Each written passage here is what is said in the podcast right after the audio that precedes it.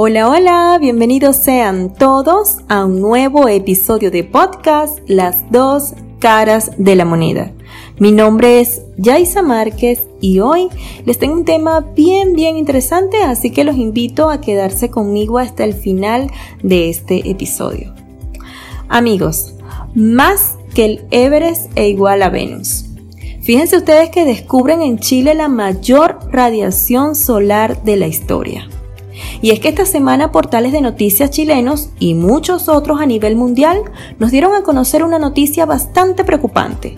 Y es que un grupo de científicos de la, Universidad de Santiago de Chile logró medir la radiación solar más alta de la historia en el, en el altiplano del desierto de Atacama.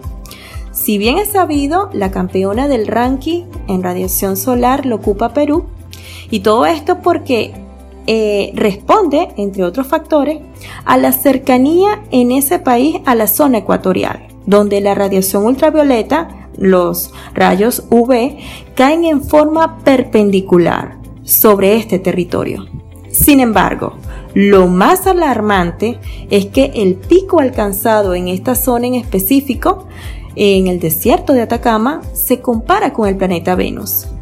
La radiación solar Amigos, es la cantidad de energía que golpea el suelo y todo lo que esté allí. Es la misma al estar parados en Venus, planeta que está a 43 millones de kilómetros más cerca del Sol que la Tierra.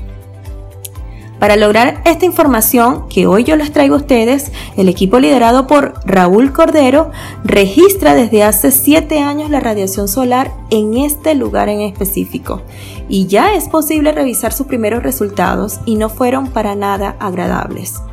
Fue a 40 kilómetros al este de San Pedro de Atacama y fíjense que fue allí donde dieron con el punto más irradiado en el mundo. Entonces, ¿Qué hicieron los investigadores? Midieron la intensidad de radiación en promedio anual y en los momentos donde alcanza su mayor nivel que ellos dicen son en los solsticios de verano. Lo más interesante es que la radiación resultó ser tan extrema que fue superior a la que uno tendría en lugares más altos todavía. Un ejemplo de esto es el Monte Everest, a más de 8.000 metros de altura. Uno podría pensar que allí la radiación podría ser mayor, pero no. Es, esto pasa porque está cerca de la línea del Ecuador, entonces la radiación en la parte alta del altiplano es mayor que en el monte Everest. Sobre las condiciones climáticas, los científicos descubrieron que las nubes altiplánicas pueden incluso elevar aún más los niveles de radiación en momentos específicos. Se supone que la máxima radiación es a mediodía y cuando el cielo está despejado. Pero fíjense ustedes que solo a veces se da de cierta otra forma, es decir, la configuración de la, de la nubosidad parcial juega un papel muy importante, pues esta provoca que la radiación no solo llegue desde el sol, sino que también de la luz reflejada por nubes dispersas. Es algo así como un efecto lupa que hace en la nube. Amigos, les explico algo. De acuerdo a, las observaciones que estuvo este grupo de científicos, este, ellos mm, indican que los extremos son tan intensos que aunque duran pocos minutos pueden disparar los niveles de radiación a niveles pico. Fíjense ustedes que si el solsticio la radiación puede llegar a los 1300 vatios por metro cuadrado, cuando llega a pasar estas nubes que intensifican la radiación por Chanantor, puede llegar a más de 2000 vatios por metro cuadrado. Amigos, solo para que tengan una idea los factores de riesgo a la exposición de la radiación solar en ese lugar. Es tal que las personas de cualquier edad y los tonos de piel deben limitar la cantidad de tiempo que pasan al sol. En especial evitar estar, estar en el sol entre las 10 de la mañana y las 4 de la tarde. Y sí, aunque esto suene cansón y repetitivo porque sí lo hemos escuchado desde hace muchísimo tiempo, pues debemos ser conscientes si realmente queremos vivir y tener una vida de calidad con nuestros seres queridos. Tampoco exponernos a otras fuentes de radiación UV, como por ejemplo las camas de bronceado, ¿sí? Tengamos en cuenta que los rayos UV se reflejan, rebotan. No nos sentimos seguros, fíjense ustedes, ni en la arena, ni en el agua, ni en la nieve, ni en el hielo.